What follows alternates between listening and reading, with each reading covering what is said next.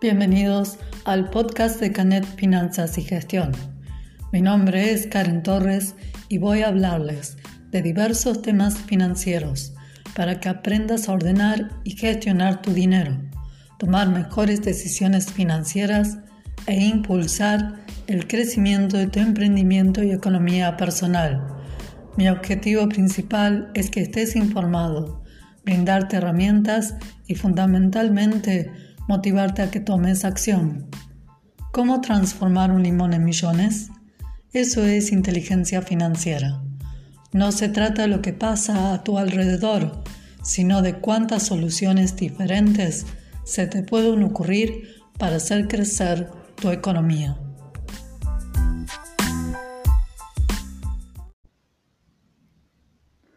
Todos los días escucho personas que tienen problemas con el dinero que están endeudados, no saben cómo administrar el dinero o se sienten estancados.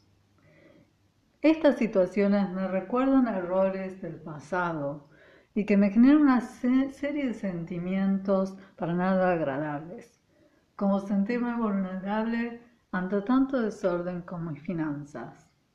¿Por qué me sentía vulnerable? Porque al trabajar y trabajar, como yo ya les conté en el podcast anterior, y que pagaba las cuentas y que el dinero no me alcanzaba y hasta incluso estaba sobreendeudada porque gastaba mucho más de lo que yo ganaba. Esa posición me hacía sentir eso, vulnerable, que no tenía control ni sobre mis finanzas ni sobre mi vida, porque no podía proyectar hacia el futuro, no podía pensar en el futuro, porque el día del día a día me abrumaba con todas esas cuentas por pagar y que en realidad había algo que andaba mal y no sabía qué era. Por eso me sentía vulnerable. Aparte, ustedes saben, el dinero, el, el mundo se mueve por el dinero. Y si uno no tiene dinero, que cómo funciona el mundo. Entonces, esa posición de sentirme así, de sentirme estresada, de no saber cómo resolverlo, era así, era todos esos errores que del pasado se me venían a mi cabeza. Así que, porque a pesar de todo, de ser un profesional de la ciencia económica, contadora pública, mi manejo del dinero era terrible.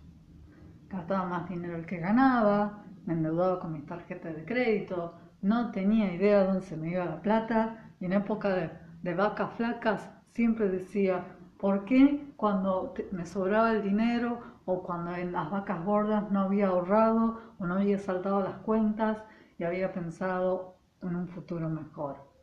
Yo tendría que haber tenido una mejor relación con, con el dinero, pues yo trabajaba con los números, pero no era así. Y errar es humano. Y en la facultad o en la escuela o en cualquier lugar no te enseñan a tener una vida financiera ordenada. Porque las finanzas es justamente eso, son humanas.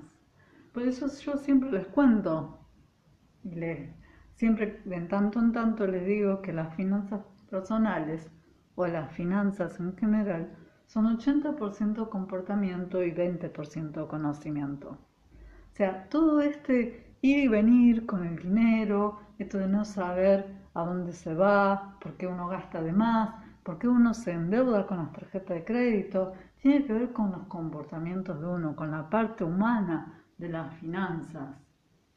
Y el conocimiento puede ser lo que vos sepas de matemáticas o lo que sepas de cómo hacer un presupuesto. Por eso es que hay que aprender a conocer por qué uno gasta de la manera en que gasta o en qué gasta.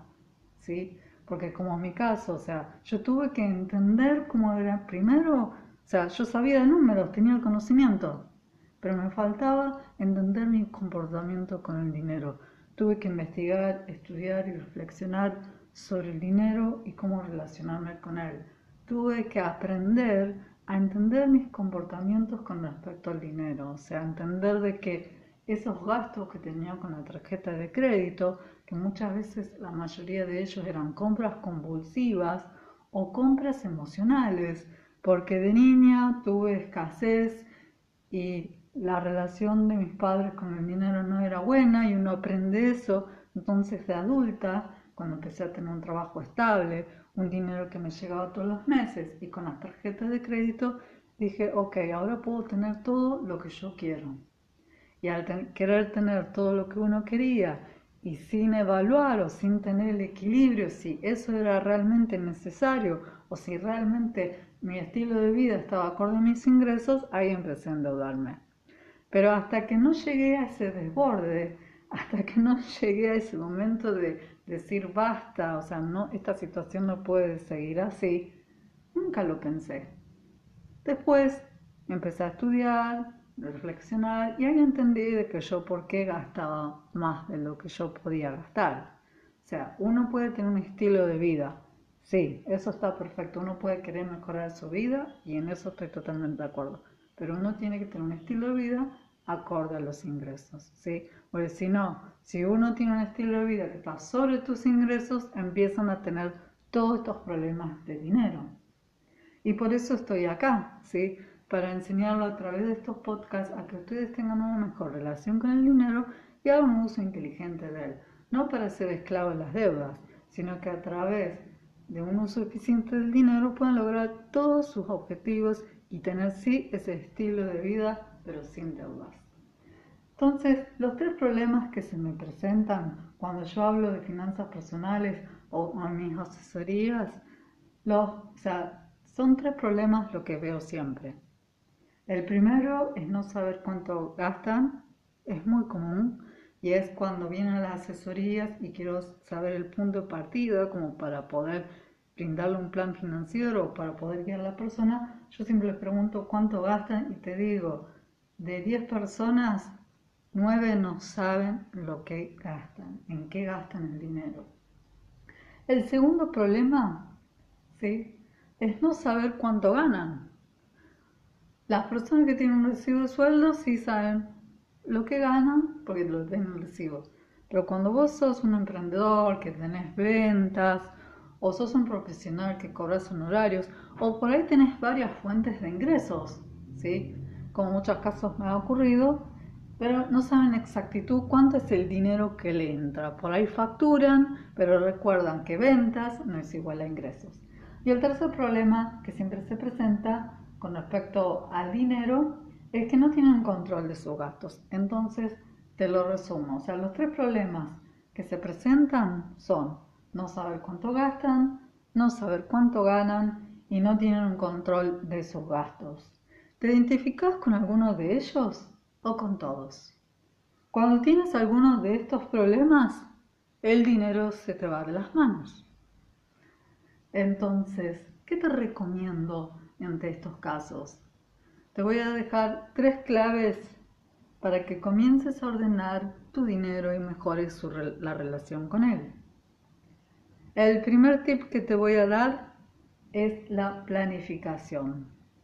Vos ya sabías que te iba a hablar de esto, porque siempre te hablo de la planificación. Le tenés que decir al dinero a dónde tiene que ir a través de una herramienta como el presupuesto. El tip número dos, ingresos. Cada vez que el dinero llega a tu vida, lo tenés que anotar, lo tenés que registrar. Y el tercer tip son los gastos. Cada vez que el dinero se va, tenés que anotar ¿En qué lo gastaste? ¿En qué rubro? ¿En qué categoría? Sin números, no, o sea, por más que entiendas tu relación con el dinero, que comprendas que tenés gastos impulsivos, que tenés compras emocionales, que esa es la parte más importante de tu finanza, aprender de tus errores y aprender de tus comportamientos. Pero también tienes que aprender y tener tus números. Y esto, a eso se refieren estos tipos, empezar a ordenar tus finanzas necesitas conocer tu realidad. Tenés que usar herramienta fundamental, el presupuesto, para saber cuántos son tus ingresos, cuántos son tus gastos, anotar todo, tener conciencia, porque los números reflejan esos comportamientos. Pero sin números no podemos resolver nada, ¿sí? Los números siempre te dicen la realidad. A veces tu espejo, tu espejo financiero no te dice cosas muy lindas, por ahí te dice que estás sobreendeudado, que estás gastando, tienes mucho gasto hormiga, pero por un lado hay que empezar, Y empezamos por ahí. Si tu realidad financiera no es la que te gusta, te sugiero poner en práctica estos tres tips y verás cómo vas a aprender de los errores como yo lo hice hace 10 años atrás y te estoy enseñando a través de estos podcasts.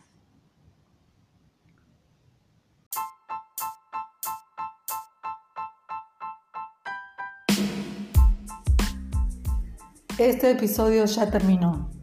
Gracias por escucharme. Dedicaste 10 minutos de tu tiempo a educarte financieramente.